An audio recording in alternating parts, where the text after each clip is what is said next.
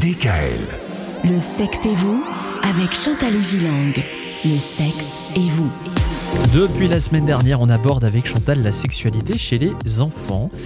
Et Chantal, euh, on parlait euh, hier notamment des adolescents et puis parfois aussi des, des enfants qui n'aiment pas trop parler euh, de, de tout ça à leurs parents. À l'inverse, il y a des enfants chez qui il y a absolument aucune pudeur. euh, Aucun parfois. filtre. Voilà, alors bien sûr là, on n'est plus dans les âges des ados, etc. Hein, essentiellement, mais c'est surtout les petits enfants. Et moi, je trouve ça toujours assez adorable. Les petits enfants qui déboulent dans le salon complètement nus, avec euh, le petit pénis à l'air, Ah, ça etc. nous est tous arrivé avec les Euh, enfants. Oui, voilà, ça nous est tous arrivé. Et donc, c'est les enfants petits, avant d'être scolarisés, euh, n'ont pas de surmoi. Ils ne se disent pas ça c'est bien, ça c'est pas bien. Ils sont très contents, très fiers euh, de leur petit corps. Et là encore, c'est important de ne pas casser cette, euh, cette dynamique Mm. et, et- et ce plaisir finalement de se montrer qui n'est pas du tout pervers, qui n'est pas du tout sexuel, mais qui est presque, on va dire, plutôt narcissique.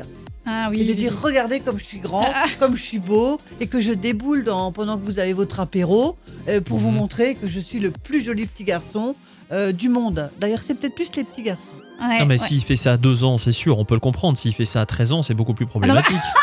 Oui, bon, à 13 ans, euh, c'est qu'on a un petit peu raté quand même euh, toutes les informations qu'on lui a données. Sinon, ça Hein va bien, Mickaël. Sinon, ça va. Euh, effectivement, euh, cela lui permet euh, d'apprendre ensuite les règles en vigueur dans la société. Ouais. Voilà ce qu'on peut faire, voilà Ouais. ce qu'on ne peut pas faire. Et là, et là, je trouve que ce qui est important aussi de dire, c'est que quand ça arrive à nos enfants, ne pas effectivement les casser tout de suite, Voilà. ah, mais leur dire gentiment, Voilà. euh, avec des paroles valorisantes, Oui. que c'était peut-être pas forcément le bon moment de le Oui. faire, ou euh, mais de valider le fait qu'il soit beau ou belle. Et Voilà. ça, c'est très important de le faire. qu'est-ce qu'on peut faire et jusqu'où on peut aller Bah oui, teste les limites. Il teste les limites ou, de, ou de pointer le, le gros ventre de la, de la dame euh, qui attend son bébé. Est-ce qu'on peut dire oh, T'as un gros ventre Ou de dire bah, Écoute, si, si elle a un gros ventre comme ça, ne lui dis pas de cette manière-là. Mhm. Ou pense que c'est peut-être un bébé qui a dans le ventre. Oui. Euh, des, des choses gentilles, aimantes et, euh, et constructives pour l'enfant.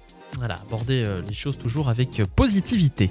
Merci Chantal, à demain. À demain. Retrouvez l'intégralité des podcasts Le sexe et vous sur radiodécal.com et l'ensemble des plateformes de podcasts.